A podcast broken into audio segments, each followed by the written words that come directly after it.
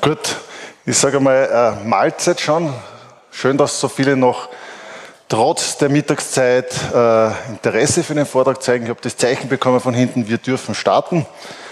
Ähm, ist total spannend für mich, dass ich da heute stehen darf. Auch die Vorgeschichte ist sehr spannend. Ich habe einen guten Freund, Karl Voigt, den sicher den einen oder anderen vom Vortrag da kennen, mit dem habe ich schon oft darüber geplaudert, über dieses Thema und dem habe ich immer so erzählt. Und heuer waren wir in Berlin äh, gemeinsam. Übrigens muss ich sagen, ich weiß nicht, ob der Sven da sitzt, ein toller da hinten ist er. Danke nochmal für deine tolle Führung in Berlin. Also sollte einmal wer einen sensationellen Berlin-Führer brauchen, kann ich nur empfehlen. Äh, und wir sitzen da im, im Hotel, sagt der Karl zu mir, du Georg, ich muss nur meine Linux-Tag-Vorträge äh, einreichen. Denke ich mir, naja, gut, sitze ich nicht alleine da, warum nicht auch? Dann habe ich eingereicht und gesagt, probieren wir, ob wir akzeptiert werden. Und so darf ich heute da bei euch stehen und ein bisschen was über die das österreichische Höchstspannungsnetz und die Herausforderungen, die wir derzeit in Österreich und in Europa zu bewältigen haben, erzählen. Ich habe den Vortrag aufgebaut in sechs Unterteile. Zuerst einmal ein bisschen über die Austin Power Grid AG. Wer sind wir? Was machen wir? Dann ganz aktuelle Zahlen, die wir vom einem Kollegen geholt habe zum Thema Energiewende in Österreich und die daraus resultierenden internationalen Herausforderungen. Wie regeln wir überhaupt unser Netz? Was sind so die Aufgaben, die wir haben? Ein bisschen ein technischer Background. Äh, dann zum Thema Blackout. Das ist etwas, was uns in jeder Hinsicht immer mehr und mehr betrifft. Und am Schluss, weil es glaube ich da zu dem Thema ganz gut passt, noch ein bisschen was zum unserer Power Grid Control, die am Rande von Wien angesiedelt ist. Die aus dem Power Grid, wir sind der Betreiber des österreichischen Übertragungsnetzes. Ähm, wir sind sogenannte Regelzonen- und Regelblockführer Österreichs. Das heißt, wir sind dafür verantwortlich, dass in Österreich der Stromaufbringer und der Stromverbrauch sich äh, ausgeglichen ist, dass die äh, Frequenz eingehalten wird. Sind sogenannte EITO, das heißt unabhängiger Übertragungsnetzbetreiber laut Energielenkungs- und Wirtschaftsorganisationsgesetzes sind zwar im 100% Eigentum des Verbundkonzernes, aber komplett getrennt. Das heißt, wir haben wirklich nichts mehr gemeinsam, keine IT, keine Personalabteilung, überhaupt nichts mehr. Mittlerweile sind wir bereits über 500 Mitarbeiter und wachsen weiter. Die Herausforderungen äh, sind groß. Das heißt, auch sollte wer Interesse haben, wir suchen händeringend gut ausgebildete Techniker. Wir betreiben 63 Umspannwerke. Auch diese Zahl wird in den nächsten fünf Jahren ansteigen. Betreuen über 12.000 Master und 7.000 Kilometer Hochspannungsleitungen. Das heißt, das ist schon ganz eine große Zahl. Äh, wir haben ein Vermögen von, also ein Anlagevermögen von über 1,3 Milliarden Euro. Wir planen Investitionen in den nächsten fünf bis zehn Jahren von über zwei Milliarden Euro, um die Stromversorgung in Österreich auf sichere Füße zu stellen und haben derzeit einen Umsatz von über 600 Millionen. Wo sind wir? Wir sind, sage ich mal, elektrisch mitten in Europa. Wir sehen da herum, diese Karte ist das dunkelblaue, ist das zusammenhängende europäische Stromnetz. Man kann sagen, wo ist die europäische gemeinschaftliche Idee wirklich verwirklicht? Das ist im Stromnetz, weil alleine würde es kein einziges Land schaffen. Wir können die hohe Versorgungssicherheit auch nur dadurch gewährleisten, indem wir alle gemeinsam zusammenarbeiten. Wir sehen Österreich mittendrin. Wir können auch schon ein bisschen sehen, rund um um haben wir sehr viele Hochspannungsleiter in Österreich, geht so ein bisschen mitten durch. Das sind die Alpen, die uns das Leben einfach schwer machen, weil so über 2.000, 3.000, 4.000 Meter ist es nicht so einfach, den Strom zu transportieren. Wir sehen auch da an der Donau haben wir sehr starke Verbindungen zwischen Ost-West, die einfach auch der Donauproduktion oder den Donaukraftwerken geschuldet sind. Wo sind wir mittendrin? Die APG als Spannungsnetzbetreiber befindet sich auf der obersten Ebene. Wir verbinden große Speicherkraftwerke mit Wärmekraftwerken, den großen Wasserkraftwerken, speziell an der Donau, den Pumpspeicherkraftwerken, aber auch äh, die große Windenergie, die sich ja im Osten Österreichs wiederfindet. Wir sehen, wir haben nach unten hin bis zu den Haushalten sehr viel äh, Spannungsebenen, 110.000 Volt, 20.000 Volt, 400 Volt, wie wir es hier auch im Hörsaal wiederfinden. Was spielt noch mit? Wir haben Strombörsen, wir haben Stromhändler, wir handeln im Viertel, also Strom wird mittlerweile im Viertelstundentakt gehandelt. Wir haben verschiedene Bilanzgruppen, jeder von uns im Haushalt, wenn ihr jetzt, weiß ich nicht, beim Verbund, bei der Energiesteiermark, wo auch immer euren Strom kauft, seid ihr einer sogenannten Bilanzgruppe zugeordnet, die dazu schauen muss, dass sie sich ausgleicht. Wir haben volatile Einspeiser, wir haben Lieferanten, wir haben viel Ökostrom. Wir haben Verrechnungsstellen. Warum Prosumer? Weil auch mittlerweile die Haushalte ja nicht mehr nur konsumieren, sondern auch produzieren. Wenn man sich anschaut, wie viele Photovoltaikanlagen wir auf den Hausdächern finden. In diesem Feld befinden wir uns als APG und unten haben wir unsere Landesnetzbetreiber in ganz Österreich, mit denen wir engstens zusammenarbeiten und wo sich einfach, sage ich mal, viel tut. Man kann sagen, zum Strom, wie ich studiert habe, ganz am Anfang, weiß ich, hat der Professor zu mir gesagt, na, ihr paar Studenten, ihr kriegt schon einen Job. Das kennen wir schon alles, die Kraftwerke laufen, die sind ausgereizt, da wird sich nicht mehr viel tun. Mittlerweile muss ich sagen, es ist eines der schnellst veränderlichen und spannendsten Gebiete, wenn ich mir anschaue, die äh, vor 15 Jahren, wenn mir einer gesagt hat, wir hätten heute so und so viel Gigawatt, dazu kommen noch Wind äh, und Photovoltaik in Deutschland, hätte ich gesagt, du spinnst. Mit dem muss ich sagen, äh, ja, es geht. Es geht weiter, die Reise. ist eine ganz spannende Entwicklung. Ich glaube, aus dem heraus ist das wirklich eines der Gebiete in der Elektrotechnik, wo sich derart viel umwälzt, derart viel tut und für uns noch viel zu bewältigen sein wird. Was sind so aktuelle Zahlen? Ich habe so eine Folie für die Entwicklung von unserer Kommunikationsabteilung bekommen. Wir sehen, bis 2010 haben wir ein bisschen Windkraft äh, gehabt, ein bisschen Photovoltaik und sehr viele klassische konventionelle Kraftwerke. Wir rechnen, dass 2020 einfach die Windkraft speziell im äh, Norden Europas und an den Küsten stark ansteigt und dass bis 2050 die konventionellen Kraftwerke einfach mehr und mehr reduziert werden, weil einfach äh, die Reise Richtung erneuerbare Energien geht. Äh, wie ist der aktuelle Stand? In Österreich haben wir äh, installierte Leistung in Summe 25 Gigawatt Leistung, da ist mit Photovoltaik, Kraftwerken alles. Davon haben wir circa fast drei Gigawatt bereits Windkraft und über ein Gigawatt Photovoltaik. Zum Vergleich, man sagt, ein Atomkraftwerk hat ungefähr ein Gigawatt Leistung. Das heißt, da kann man sich schon vorstellen, was da bereits gebaut wurde. In Deutschland dagegen, speziell im Süden, Bayern herunten, wer ja schon mal über die Grenze gefahren sind, da sind ja felderweise die Photovoltaikanlagen, haben wir über 40 Gigawatt äh, Sonnenenergie und über 50 Gigawatt Wind. Aber auch hier als Beispiel, Italien ist nicht zu vergessen, wo wir doch schon sehr große Zahlen an erneuerbaren Energien haben. Und das gibt uns natürlich ganz andere Aufgaben zu bewältigen. Bis, ich sage es einmal, bis 2005, 2006 in der Größenordnung war es sehr einfach. Wir haben Kraftwerke, Wasserkraft, äh, thermische Kraftwerke gehabt. Die haben wir gefragt, okay, da wissen wir, wann sie, äh, wann sie laufen. Wenn es geregnet hat, war ein bisschen mehr Wasser. Wenn es weniger, wenn es länger Sonne war, ein bisschen weniger Wasser. Aber das waren sehr konstante Werte. Jetzt muss man nur rausschauen. Es kommt darauf an, scheint die Sonne, scheint sie nicht, ist sie bewölkt oder sie nicht, ändert es in der Photovoltaikproduktion sehr viel. Oder auch die Windkraft hat einen sehr großen Einfluss. Wir sehen, das ist über ein Jahr gesehen so ein Stromverbrauchsmuster. Wir sehen, wir haben so, sage ich mal, ab 6 Uhr in der Früh geht's los, bis um 10 Uhr abends. Wir sagen immer so die ZIP 2. Nach der ZIP 2 gingen dann viele schlafen. Äh, untertags im Sommer merkt man da sitzen die Leute eher draußen und nicht so sehr drinnen. Das heißt, da ist die Stromproduktion auch geringer oder der Strombedarf. Und sonst haben wir hier diese roten Felder sind die Spitze.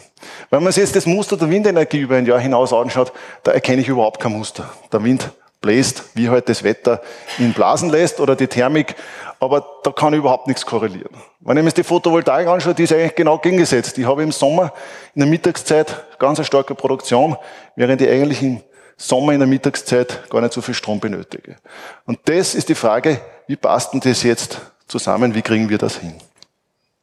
Wenn ich mir da jetzt nur eine kurze Erklärung als Beispiel das Burgenland. Wir sagen, Burgenland ist energieautark.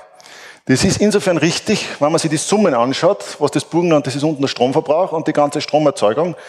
Die Fläche unter den Kurven passt zusammen, nur zeitlich passt nicht ganz zusammen.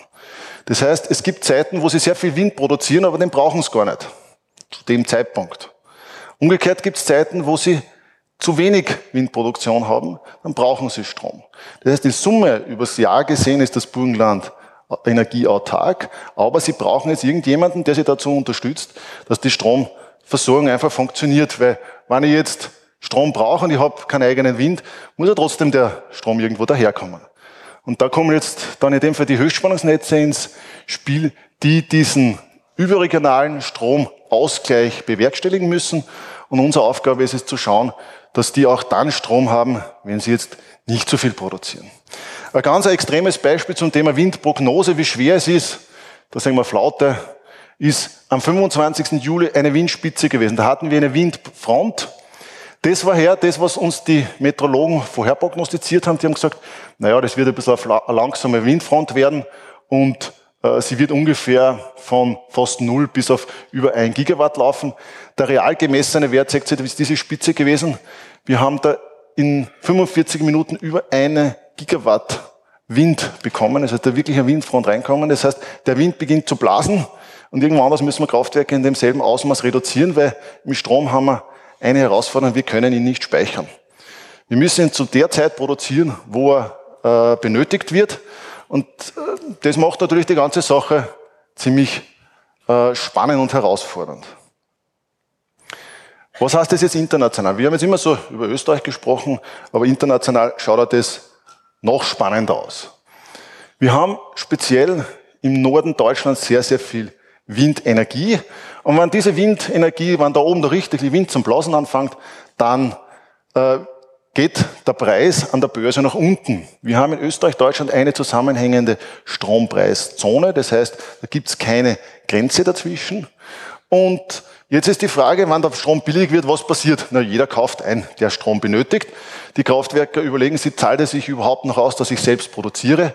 Wir hatten schon Zeiten, da waren die Strompreise negativ. Das heißt, du hast Strom, du hast Geld dafür gekriegt, wenn du Strom verbraucht hast. Leider gilt das nicht für uns im Haushalt, sonst hätte ich mein Haus auch im Sommer aufgeheizt, weil da hätte ich nur verdient dran.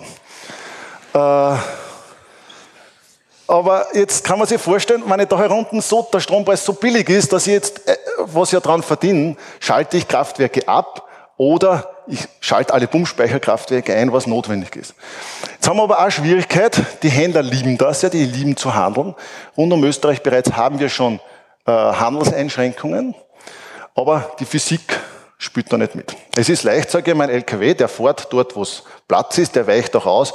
Aber beim Strom haben wir einfach unsere Stromleitungen und da ist die Physik, die sagt, der Strom rennt dort, wo, die, wo der Widerstand am geringsten ist. Und ihr seht, der Handel ist zwischen Österreich und Deutschland und der Strom rennt jetzt über Polen und Tschechien. Und jetzt sagen natürlich die Polen und die Tschechen zu Recht, warum sollen wir euren Strom transportieren, wenn es ihr zwischen dazwischen handelt. Das heißt, das sind jetzt so gewisse Herausforderungen, wo wir sind, wo wir sagen, naja, wie zwingen wir denn jetzt die Physik dorthin, was der Handel will?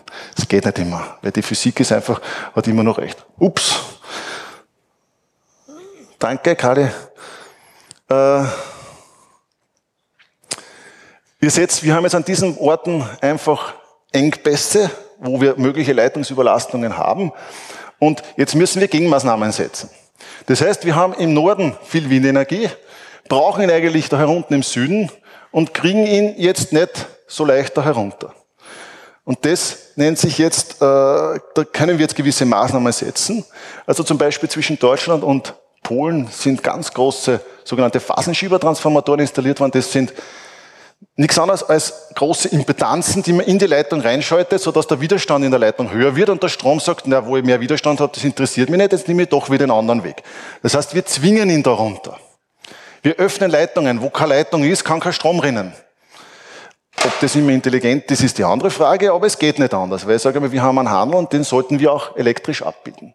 Und dann gibt es gewisse Möglichkeiten, schaltungstechnisch, um einfach zu schauen, dass der Strom runterrinnt. Irgendwann sind wir trotzdem dann am Ende. Und äh, dann ist die Frage, was können wir tun? Wir sehen schon starker Einsatz hier oben. Herunten haben wir Pumpspeicherkraftwerk. Dann können wir sagen, nein, Österreich, wir haben ja die grünen Batterien. Eigentlich wollen wir ja den Windenergie, den wir da oben haben, da unten rauf pumpen. Wenn es nicht geht und die Leitung nicht da ist, muss ich mir was anderes einfallen lassen. Dann kann ich ja sagen, na, ich könnte jetzt da unten mithelfen. Ihr habt den Strompreis, die Strom, eine Strompreiszone. Der Preis wird an der Börse gemacht, den kann ich nicht verändern. Was kann ich tun? Jetzt brauche ich aber da in Österreich einen Strom, weil sonst ist es so dunkel. Also sagen wir von unserer, als unsere Aufgabe von Netzbetreiber, wir brauchen jetzt irgendein Kraftwerk in Österreich, weil den Strom müssen wir aufbringen. Das heißt, wir rufen jetzt ein Kraftwerk an und sagen, du, wir brauchen die. Der sagt natürlich, da will ich was haben dafür, sagen wir, ja, das ist okay, müssen wir euch was zahlen. Das heißt, wir schauen uns einmal Pumpspeicherkraftwerke an. Können uns die helfen? Die helfen ein bisschen, das heißt, dass der Stromfluss da geringer wird. Aber jetzt kriegen wir da auf der Leitung ein Problem. Das ist auch noch nicht die Lösung. Und was tun wir dann? Wir, und das ist ernst, wir starten, weil wir nichts anderes haben da im Raum Osten, große Gaskraftwerke, um den Windkraft da oben entgegenzuwirken. Ja, ich stelle, lasse das jetzt einmal so im Raum stehen. Das heißt, wir haben viel Windenergie und starten Gaskraftwerke, damit das System wieder funktioniert. Ob das die richtige Lösung ist, sei es dahingestellt. Aber technisch geht es nicht anders. Weil irgendwo muss der Strom her und Leitungsüberlastung würde sonst einen Leitungsausfall bedeuten. Die Kosten muss der österreichische Übertragungsnetzbetreiber als sogenannte Redispatch-Maßnahmen übernehmen. Ist dann immer die Frage, wer es zahlt. Wenn es die Deutschen auslösen, wird es aus Deutschland gezahlt, sonst muss es auch aus Österreich gezahlt werden. Ich sage jetzt einmal ganz hart, im Endeffekt zahlen es wir alle dann mit unserer Stromrechnung. Gesetz, wenn das dann wirkt, dann reduzieren wir hier die Leitungsbelastungen. Ähm, wir haben, wie gesagt, wir, das ist ein Beispiel eines Redispatches, wie ist das so abgelaufen. Das war am 11. Jänner 2017, also letzten Jahres. Zu dem Jänner komme ich nachher noch einmal, weil das war ein überhaupt sehr spannendes und interessantes Monat. Wir haben eine sehr hohe äh, Lastflusssituation gehabt, haben runtergedrückt und unten haben wir Pumpspeicherkraftwerke angefahren. Wir haben Gaskraftwerke in Österreich angefahren mit über 2,7 Gigawatt. Das heißt Mellach, Simmering, Dürnerer, alles was wir hatten, war am Netz. Also für Reserven waren dann nicht mehr übrig und haben geschaut, dass wir die Situation im Griff halten. Das hat gut funktioniert und wir haben das runtergebracht. Ihr seht, wir haben hier gesehen, dass wir die thermischen zusätzlich angefahren sind, haben dann auch noch Wasserkraftwerke dazu eingefordert und konnten so die Situation äh, beherrschen und der Strom ist nicht ausgefallen, das heißt, es ist alles gut gegangen. Das, was wir sehen, ist, ritische jetzt Kosten und das Volumen steigt einfach. Wir wissen jetzt noch nicht, wo die Reise hingeht, aber wir haben allein letztes Jahr ungefähr äh, 300 Millionen Euro Redispatch gehabt. Das heißt, nur 64 Tage haben wir nicht in das Stromnetz eingreifen müssen, um es zu stabilisieren.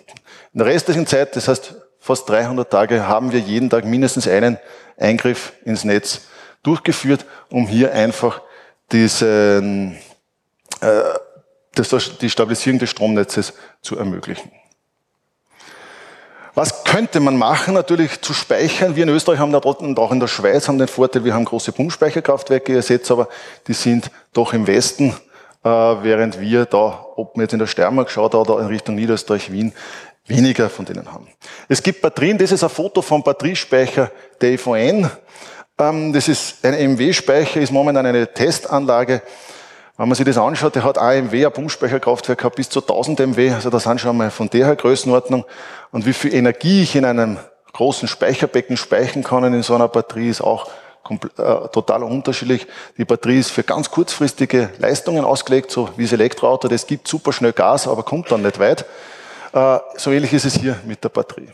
Eine Idee wäre Power to Gas, das heißt, ich mache aus Strom Wasserstoff, mache mit Wasserstoff und CO2 Methangas und das ne, verwende ich wieder, um in Gaskraftwerken und in Gasleitungen das einzuspeisen oder so kann man Gas gut speichern. Da ist die Forschung dran. Es gibt in Deutschland, habe ich erst gestern eine ganz tolle Folie gesehen, einige Testanlagen, aber da sind wir einfach noch nicht in so einem großen Stil, dass es wirklich verwendbar ist. Ich sage immer, der, der die Idee hat, um Strom zu speichern, ist der nächste, äh, nicht nur Nobelpreisträger, sondern Millionär. Also wenn einer von euch wirklich die Lösung hat für das, das funktioniert. Weil derzeit kann ich den Strom nicht so einfach auf einen LKW packen und herumführen.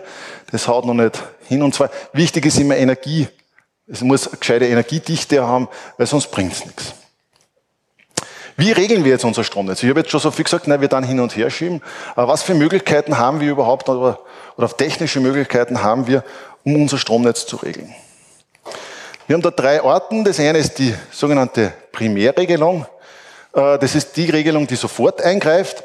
Und die funktioniert so, wenn ich eine Frequenz geringer als die Sollfrequenz habe, bei uns ist die Sollfrequenz 50 Hertz, dann äh, werde ich Kraftwerksleistung äh, benötigen. Wenn die Frequenz zu hoch ist, werde ich Kraftwerksleistung reduzieren. Das Ganze mache ich komplett, also mit einem Regler automatisch. Das sind gewisse Kraftwerke, die das können und da ausgerüstet sind und funktioniert in ganz Europa komplett gemeinsam. Wie funktioniert das? Wir haben da hier unten ein Beispiel gesetzt, das ist das 50 Hertz Netz, was zusammenhängt. Zum Teil hängt sogar Marokko noch dabei. Äh, und gehen wir davon aus, in Spanien aus irgendeinem Grund fällt ein Kraftwerk aus, dann beginnen alle anderen Kraftwerke in Europa eine Spur schneller zu laufen, ein bisschen mehr zu produzieren, komplett automatisch, weil einfach die, wir erkennen das über die Frequenz im Millihertzbereich und helfen Spanien aus, sodass hier der Strom, äh, dass, dass der Stromverbrauch zur Aufbringung wieder passt. Das Einzige ist, wir brauchen dazwischen gewisse Leitungen. Dieses System gibt es seit Anfang an, das heißt circa seit 50, 60er Jahren hat man das aufgebaut und war immer für diesen Ausgleich oder für diese Aushilfe gedacht, für Stromhandel erst seit circa zwei, äh, dem Jahre 2000. Das heißt, ihr seht, wir haben diese europäische Idee im Stromnetz, hat sich da schon lange fort, äh, oder gibt es schon sehr lange. Und wenn man sich das im Vergleich will das nicht sowas sagen, aber gegen Amerika, bei uns haben wir eigentlich sehr wenig wirklich große Ausfälle gehabt. Was tun dann äh, die Spanier? Ja, die haben jetzt ein Kraftwerk zu wenig und dann sagt man, sie sollen, und das ist das Ziel bei uns, man muss den Strom schon dort aufbringen, wo er benötigt wird. Das heißt, sie schauen selber, dass sie das wieder hinbringen und starten irgendein Kraftwerk dazu, das geht auch automatisch und schauen einfach, dass sie das wieder ausgleichen. Wir sehen, es fällt hier noch ein Kraftwerk. Sie starten jetzt in Spanien ein Kraftwerk an und das gleicht sich wieder aus und es passt wieder. Das ist die sogenannte Sekundärregel. Wir haben auch dort gewisse Kraftwerke, die da mit dabei sind. Und das ist natürlich, wenn ich so ein Kraftwerk zusätzlich gestartet habe, habe ich von meinen Regelreserven was weggenommen und das Ziel ist ja wieder, dass die Reserven wieder aufgefüllt sind. Und jetzt passiert dann das dritte Teil oder der dritte Punkt, das ist die sogenannte Tertiärregelung. Äh, wo wir versuchen, diese Regelreserven, die wir uns zuerst verwendet oder die wir aufgebraucht haben, wieder freizuschaufeln. Und es ist wirklich jetzt so, da greift dann einer von unseren Operatoren zum Telefonhörer, ruft bei einem anderen Kraftwerk an und sagt, du kannst du mir aushelfen? Und der sagt, ja, es passt. Und dann startet er sein Kraftwerk. Und indem er sein Kraftwerk startet, können wir unsere Regelkraftwerke wieder reduzieren und uns wieder freischaufeln. Wir sehen, es dauert frühestens zehn Minuten, weil ich muss einmal telefonieren, dann muss das ja Kraftwerk starten, dann muss das einmal hochfahren, ans Netz gehen. Das dauert einfach, bis sowas wieder läuft. Und das ist komplett individuell, wo wir einfach schauen, was für Kraftwerke können wir dazu verwenden. Ihr seht, so regeln wir das aus und so versuchen wir, nicht nur wir, sondern in ganz Europa die Übertragungsnetzbetreiber ihre Netze auszuregeln und auszugleichen, so dass wir da in einem doch ganz gut stabilen Bereich sind. Und jetzt ist die Frage, wir regeln so viel und trotzdem passiert hier und da mal was. Wir hatten auch in Europa, in den, jetzt muss ich kurz überlegen, jetzt sind schon mehr als zehn Jahre, doch einige ganz interessante Fälle. Warum ist das so? Ich gehe noch, wie gesagt, die Frequenz ist unser Maß aller Dinge. Wir haben 50 Hertz und bei 50 Hertz sollte die Nachfrage und Produktion im Gleichgewicht sein, dann passt das System. Wenn ich zu wenig Erzeugung habe, kann man sich so vorstellen, ich habe ein Auto, das fährt mit 50 km/h und ich hänge da hinten jetzt einen schweren Anhänger dran, dann wird das Auto ein bisschen langsamer werden. Das heißt, ich muss mehr Gas geben und das passiert auch mit der Frequenz. Wenn ich zu wenig Erzeugung habe oder zu viel Last dran hänge, was dasselbe ist, werden die Generatoren ein bisschen langsamer werden und ich muss wieder aufdrehen und denen ein bisschen Gas geben. Umgekehrt ist, wenn ich zu viel Erzeugung habe im Netz, dann werden die Generatoren immer schneller werden. Es ist so, wenn einen Anhänger automatisch abwerfen würde, dann zischt das Auto voll davon. Und das Ähnliche passiert bei den Generatoren. Die geben dann Gas. Das heißt, die Frequenz wird auch höher werden und ich muss schauen, dass ich sie wieder reduziere, sodass ich wieder auf meine 50 Hertz komme. Und diese, dieses Gleichgewicht von Erzeugung und Verbrauch ist ganz, ganz wichtig für unsere Versorgungssicherheit. Ein Beispiel. Ganz am Anfang, wie die ersten Photovoltaikanlagen fürs Haus kommen ist, hat man gesagt, naja, wenn die Frequenz zu hoch ist, dann ist zu viel Erzeugung da. Hat jeder genickt. Ja, ist so. Dann haben wir gesagt, naja, 50,2 Hertz ist so eine Grenze, da sollte man die Photovoltaikanlagen automatisch abschalten. Hat auch jeder gesagt, eine gute Idee. Das, was dann passiert ist, mit dem keiner natürlich gerechnet hat, wenn dann diese Anzahl der Anlagen explodiert und alle mit 50,2 eingestellt sind, wenn die Frequenz jetzt über 50,2 gehen würde, würde sich unendlich viel Photovoltaikanlagen trennen und wir haben gesehen, wir haben 40 Gigawatt, das wären in der Größenordnung von 40 Atomkraftwerke. Und wenn die auf schlagartig sich aus dem Netz trennen, dann habe ich nämlich den gegenteiligen Effekt, dass ich sicher zu wenig Erzeugung habe und es geht in die Unterfrequenz und das schaukelt sich so schnell auf, so schnell kann man gar nicht schauen, wäre man dunkel. Das haben wir irgendwann festgestellt und jetzt haben die unterschiedliche Einstellungen zum Teil äh, mit Zufallsgeneratoren sodass, und auch von unterschiedlichen Herstellern, sodass sichergestellt ist, dass die stufenweise weggehen und nicht alle auf einmal rausfliegen. Aber das, jetzt, das sind natürlich Sachen, an die hat zuerst überhaupt keiner gedacht. Es wird auch derzeit äh, im internationalen Kontext, wir sind in der sogenannten NCOE, das ist der European Network of Transmission System Operators for Electricity, zusammengefasst, wo wir auch von der EU die Vorgabe kriegen, europaweit einheitliche äh, sogenannte Network-Kodizes zu erstellen, dass wir wirklich vom selben reden, auch dieselben äh, Maßnahmen setzen. Äh, erarbeiten wir zum Beispiel jetzt komplett einen neuen sogenannten Frequenzplan, wo eben dann drinnen steht, ab wann werden automatisch Lasten zum Beispiel abgeworfen oder Generatoren abgeworfen.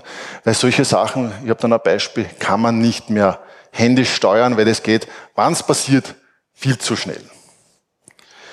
Wir haben da 2003 zum Beispiel war das Italien-Blackout. Da war es so, dass in der Schweiz eine Leitung ausgefallen ist. Dann ist natürlich meistens kommt es dazu, dass nur eine andere in Revision ist oder dort gearbeitet wird und dann kam es zu einer Überlastung in Italien, wo innerhalb kürzester Zeit dunkel. Das ist wirklich ein Luftbild, das aus der Raumstation aufgenommen wurde und wir sehen, der Stiefel ist weg da ist wirklich dunkel gewesen. Das hat 24 Stunden gedauert, bis sie wieder den Strom versorgt haben. Und 24 Stunden ist eine sehr lange Zeit. Also da ist es dann schon kritisch. Das ist so, ähm, man sagt, die ersten zwei, drei Stunden sind ja ganz lustig, aber irgendwann wird es dann äh, ein bisschen mühsam. Ich komme dann noch dazu, was da passiert. Wir haben, es gibt eine Berechnung von der Universität Linz, die sagt, wenn im gesamten europäischen Netz der Strom ausfallen würde für 24 Stunden, würden wir von einem Schaden von 120 Milliarden Euro sprechen. Wobei der Vertrauensschaden in die Stromversorgung dann nicht mit eingerechnet ist. Weil derzeit sind wir gewöhnt, ich weiß nicht, ich kenne keinen Stromausfall. Ich weiß nicht, ob wer von euch einen Stromausfall länger als eine Viertelstunde kennt, aber wir kennen das einfach nicht. Ja. Okay, aber ich sage, sonst gibt es eher sehr selten. Äh, also speziell in den Städten äh, ist es nicht mehr bekannt. Ähm, was war 2006? War sehr spannend, weil ich erinnere mich deswegen, weil ich bin in einem Lokal gesessen und habe gesagt, lernen Sie, es ist was passiert. Jeder hat mir gesagt, du bist deppert. Und nachher haben sie dann festgestellt, na, es ist wirklich was passiert. Das war eines der spannendsten ähm, beinahe Blackouts, muss man sagen. Es war nicht dunkel, aber es war beinahe dunkel. Ich habe auch dazu dann gleich einen Film, den ich euch zeigen möchte. Es war so, dass hier in Norddeutschland eine große Schiffswerft ist, die aber nur über einen Fluss bzw. ein Kanal an das Meer angebunden ist. Das heißt, wenn dort große Schiffe gebaut werden, muss diese Hochspannungsleitung abgeschalten werden, damit das Schiff durchfahren kann. Ähm, das kam zu einer Leitungsüberlastung und wir sehen, dass innerhalb von 30 Sekunden hier ein Riss quer durch Österreich ging, ein elektrischer, und sich die Leitungen getrennt haben. Und in 30 Sekunden kann kein einziger Operator reagieren. Bis der mal realisiert, was da überhaupt los ist, ist die ganze Schicht schon wieder vorbei. Es gibt da einen Film einer deutschen Universität. Ich hoffe, er funktioniert auch da. Schauen wir mal. Mal. Gebe einen Ton an. Ich weiß nicht, ob er den. Gut. Wir sehen. Ah.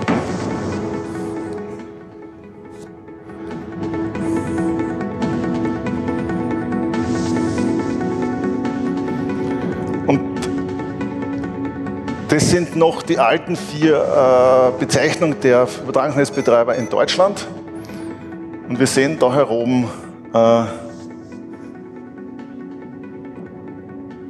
das Schiff. Das ist der Fluss und da geht die Leitung drüber und da musste es abgeschalten werden. Weil einfach die Leitung zu eng war und wir hätten die Sicherheitsabstände unterschritten. Und jetzt bitte ich dann, es wird dann gleich oben rechts der Uhrzeit eingeblendet, dass man sich die anschaut. Das, was da noch dazugekommen ist, dass es ein Missverständnis zwischen diesen zwei Warten gegeben hat. Der glaubt, der, der hat gewusst, der kann nur bis 2000 Anhänger und der glaubt, der kann bis 3000 Ampere Puffer. Bei knapp zwei, über 2000 haben sich diese Leitungen geöffnet. Und es war noch sehr starke Windproduktion im Norden, die natürlich, wie wir schon gehört haben, in den Süden gedrückt. Und wir sehen oben 20, 13 Sekunden.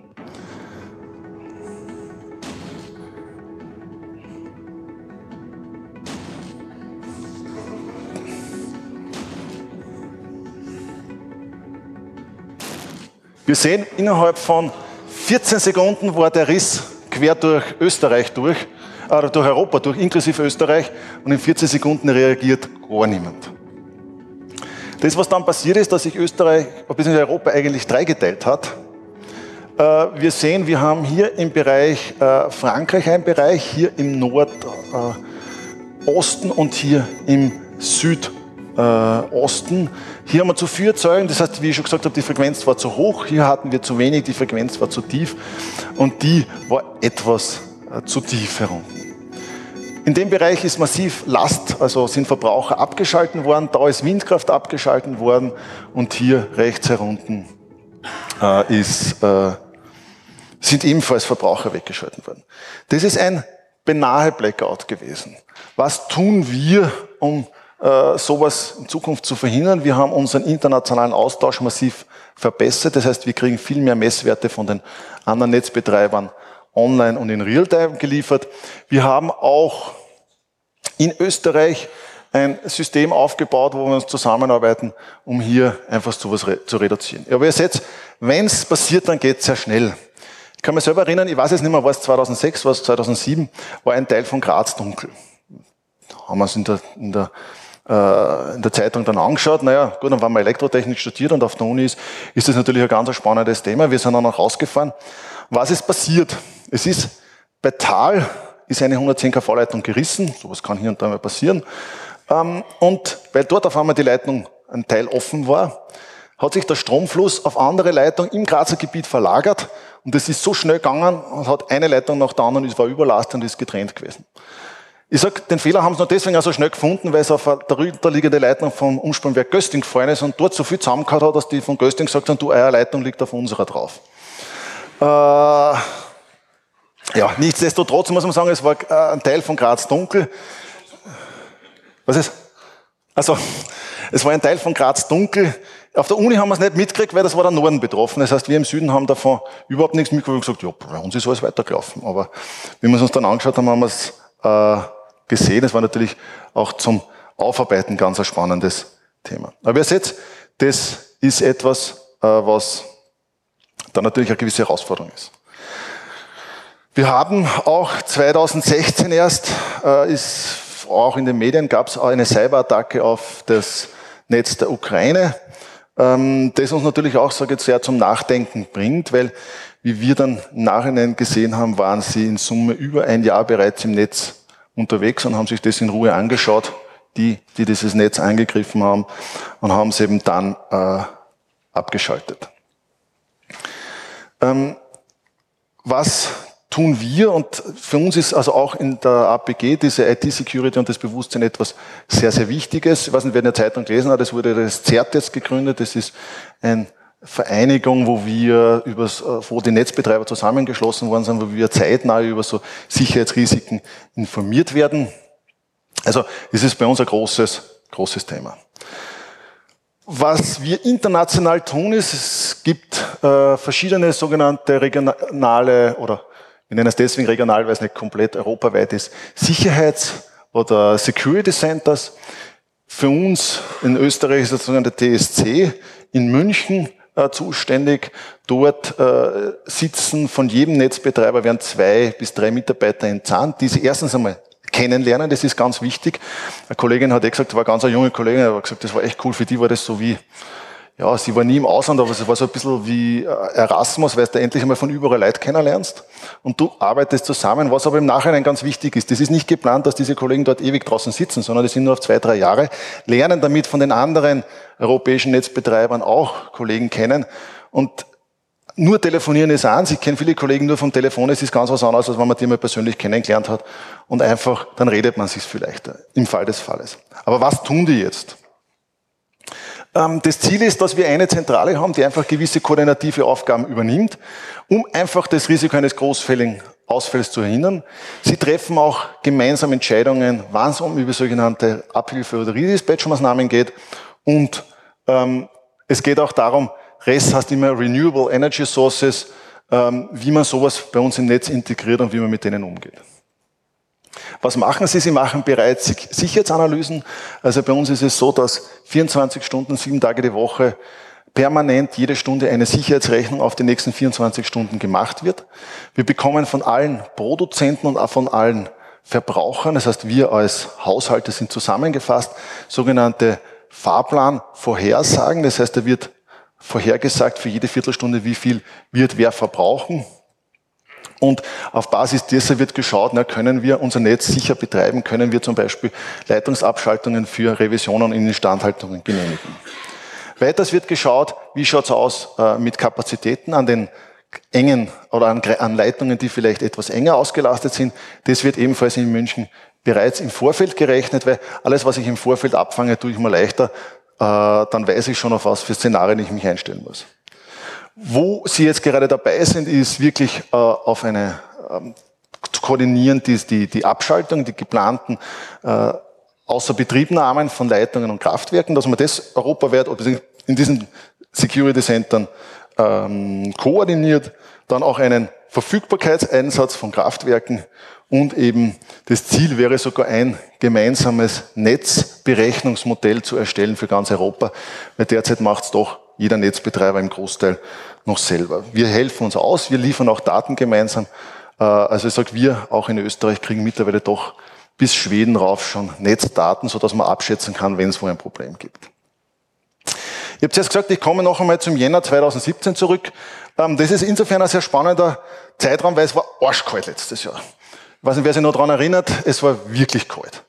Aber das war auch netztechnisch so spannend, dass ich drei Tage nicht mehr mit dem Lift gefahren bin. Nachdem man nämlich dann weiß, was Sache ist, dann überlegt man sich gewisses. Äh, es war so, in Frankreich haben sieben AKW-Blöcke gefällt. Frankreich ist ein, sehr, ähm, mit, ein Land mit sehr viel Stromheizungen. Das heißt, die haben wie deppert katzt, weil es natürlich kalt war. Und sie haben sich überlegt schon, was könnte man tun. Weiters ist, in Belgien ist unplanterweise ein Atomkraftwerk nicht verfügbar gewesen. In Deutschland war unerwartet wenig Windeinspeisung, mit der man eigentlich gerechnet hätte. Ähm, in Österreich ist bereits die komplette thermische, also alle äh, Gaskraftwerke, Kohlekraftwerke gelaufen, die wir hatten. Weiters war sehr wenig Wasser in den Flüssen, weil es einfach kalt war. Das heißt, der, der, das ist gefroren bzw. aus Schnee gefallen. Und die Speicher, Pumpspeicherkraftwerke waren so gering wie schon lange nicht mehr gefüllt. Das heißt, wir haben eigentlich keine Reserven mehr gehabt.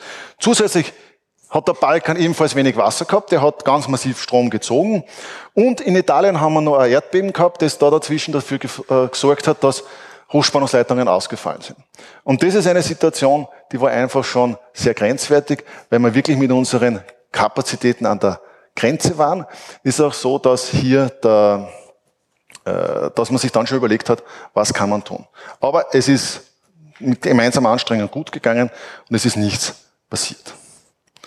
Ah ja, und in der Schweiz ebenfalls nur sehr wenig, weil warum soll nur bei uns der Pumpspeicher so wenig gefüllt sein, war auch in der Schweiz sehr, sehr äh, wenig Wasser.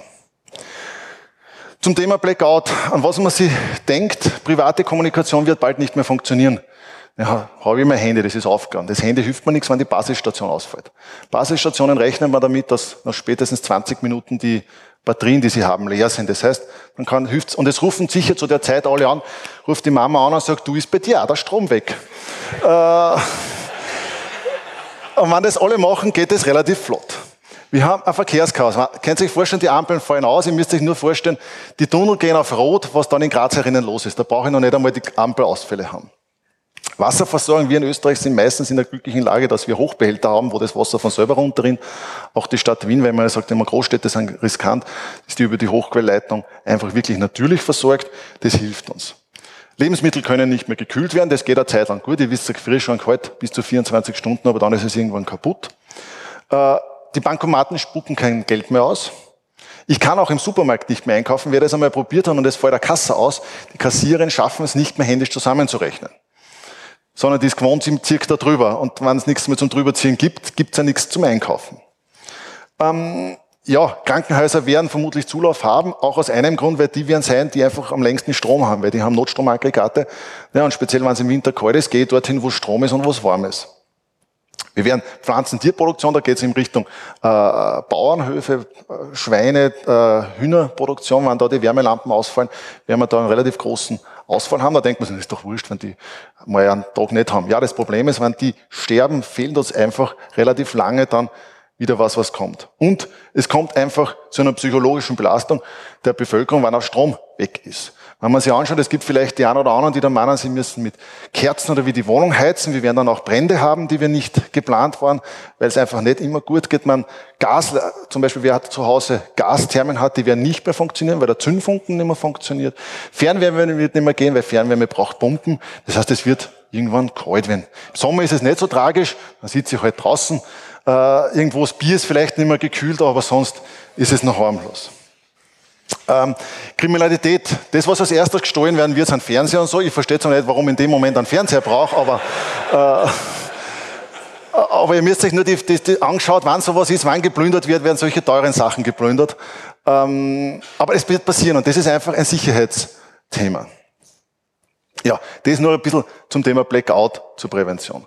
Noch zwei letzte Folien und dann äh, komme ich schon zum Ende. Das ist bei uns die Hauptschaltleitung die unser äh, Warte sitzt an der, ist an der S1. Wer von Wien schon in Richtung Flughafen gefahren sind, ist, ist im Winter kennt man es, da ist eine Hochspannungsmast blau beleuchtet, wird von zwei Operatoren, äh, das, die steuern das komplette österreichische Höchstspannungsnetz. Wir haben hier eine Fernsteuerung, das heißt, wir steuern alles äh, fern, können aber äh, sofort, wenn es sein muss, lokal umstellen. Und selbst wenn die Fernsteuerung ausfällt, ich kann immer noch mechanisch jeden Schalter ein- und ausschalten. Und man muss anzeigen, da ist der Strom schon eine sehr gutmütige Sache. Wenn er rinnt, dann rinnt er. Und sofern sich im Netz nicht irgendwas Grobes ändert, hilft uns das einfach. Jedes Umspannwerk von uns ist mit USVs ausgestattet, die mindestens zehn Stunden halten. Meistens haben wir auch noch zusätzlichen Notstromdiesel, der bis zu drei, vier Tage hält. Ähm, also wir kommen schon sehr lange durch. Und wenn es dann immer noch keinen Strom hat, dann haben wir eh ein anderes, gröberes Problem. Gut, wir haben eine, ich habe es herum, wir haben eine Backup-Warte an einem anderen Standort in Österreich, wo wir sofort switchen können. Das heißt, sollte diese Warte aus irgendwelchen Gründen, Stromausfall, irgendwas Angriff ausfallen, ist das kein Problem. Ja, und das, was wir haben, wir haben ein integriertes Safety and Security Center mittlerweile, das unsere Anlagen äh, überwacht und einfach hilft, dass das funktioniert. Gut, damit bin ich am Ende. Äh, ich glaube, es sind noch ein, zwei Minuten für Fragen. Danke für das Interesse, für die Aufmerksamkeit und wir können gerne dann auch nachher noch draußen plaudern.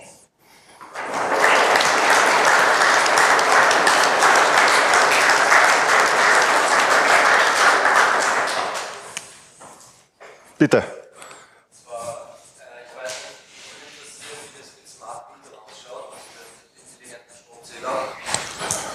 Gibt ein Szenario in einem Buch, wo ein Angriff über diese Stromzähler passiert, in dem einfach alle Haushalte sofort vom Netz gehen, weil die fernsteuerbar sind. Äh, wie weit sind die in Österreich verbreitet, wie weit sind sie in Europa verbreitet und wie realistisch ist es jetzt, dass man, wenn man eins von diesen hackt und einen Schadcode übers Stromnetz, also über Frequenzübertragung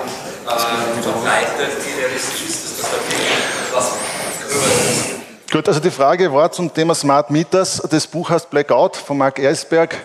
Äh, äh, und die Frage ist, äh, wie weit hat Smart Grid, Smart Meter, ist sowas so ein Angriff realistisch? Ähm, grundsätzlich muss man da sagen, das, das, das Buch ist realistisch. Er hat auch bei uns recherchiert. Ich weiß nicht, mit wem er gesprochen hat, aber wir wissen, dass er bei uns auch war. Ja, sowas ist natürlich möglich. Äh, ich sage, in Österreich ist es auch aus technischen Gründen noch nicht so weit verbreitet. Erst in Oberösterreich, aber in den restlichen Bundesländern sind wir noch nicht so weit. Ähm, die Smart Meter, das geht nur dann, wenn ich sie auch wirklich abschalte. Und viele der Smart Meter haben keine Schalteinrichtung, sondern sind eine reine Mieterungseinrichtung. Also sie können nur zählen, sie können aber nicht schalten. Ähm, natürlich überall, wo ich Technik habe, kann was sein. Wobei ich sage, ich bin in den Smart Metern zu wenig tief drinnen, also dass ich wirklich sagen kann, was jetzt dort aktuell eingebaut ist und was nicht. Wenn es so ist, wie es er beschrieben hätte und ich könnte sie wirklich fernsteuern und ein- und ausschalten, dann natürlich, wir haben heute in der Früh beim Meltdown gehört, da gibt Sachen, von denen haben wir vor zwei Jahren noch gar nichts gewusst. Äh, aber ich gehe einmal aus derzeitiger Sicht, soweit ich weiß, sind sie reine Mietungseinrichtungen und nicht schaltbar. Damit sollte das kein Problem sein. Ich weiß es nicht. Ich weiß es nicht. Es hängt zusammen. Ich meine, ich sag, bitte. Ähm, ja, ich wollte da nochmal ein Stück weit ergänzen. Es geht ja ähm, auch generell nicht nur um äh, Genau, ich würde zu der Frage noch ergänzen, es geht ja auch nicht nur um äh, jetzt Smart Mieter, die tatsächlich zum Verbrauchsabrechnung da sind, sondern ja auch dadurch, dass wir ähm, ja durch die Energiewende auch viel mehr Einspeiser direkt im Haushalt haben, wie Photovoltaikanlagen. Und wenn wir da jetzt mal größere Anlagen haben, die werden definitiv in Zukunft immer mehr auch in Richtung Leitstellensysteme gehen. Und ähm, ja, das ist tatsächlich auch, auch eine gewisse Herausforderung, wenn man dann tatsächlich äh, da Systemtechnik direkt in den Haushalten mit drin hat. Es ist richtig. Es ist, es ist überhaupt, wenn man so das ganze Thema Smart Grid sich betrachtet, funktioniert das nur, wenn Kommunikation vorhanden ist. Sonst würde dieses ganze Idee des Smart Grids in jeder Art und Weise nicht funktionieren. Und ich glaube, bis wir wirklich dort sind, dass wir diese Vernetzung und diese Kommunikationstechnik überhaupt haben, wird es noch sehr lange dauern. Also da glaube ich, ist einfach aus der technischen Sicht ein Zeithorizont, der es nicht von heute auf morgen passieren wird. Äh, das Zweite ist, ähm, das, was natürlich jetzt einige Gedanken sind, die kommen, ist zum Thema IT. Ich habe schon gesagt, wir machen uns natürlich auch sehr ernsthaft Gedanken ist, wenn ich sowas mache und digitalisiert, digitalisieren, muss ich extrem viel Know-how in IT-Security stecken. Das zweite ist ein Ansatz, den es bereits auch gibt, ich sage, mach die Stromnetze wieder dumm. Das klingt jetzt ganz hart, aber das ist der andere Ansatz. Wo ich weniger intelligent habe, kann ich auch weniger, sage ich mal, angreifen. Und es geht beides nur mit Manpower, es geht beides nur mit einem finanziellen Aufwand und nicht von heute auf morgen. Ja, mich würde nur interessieren, äh, ich mache gern Striche und Graphen und äh, kann man äh, solche Daten auch öffentlich abgreifen? Gibt es da API dafür, die man abfragen kann? Ich muss sagen, ich weiß es nicht. Äh, ich sag, also auf der Homepage von der APG findet man einiges. Ich weiß aber nicht, was jetzt öffentlich davon ist und was nicht. Ich weiß nicht, wie die Zeit ist. Aha. Gut. Gut, dann sage ich danke und ich stehe draußen dann noch für Fragen zur Verfügung.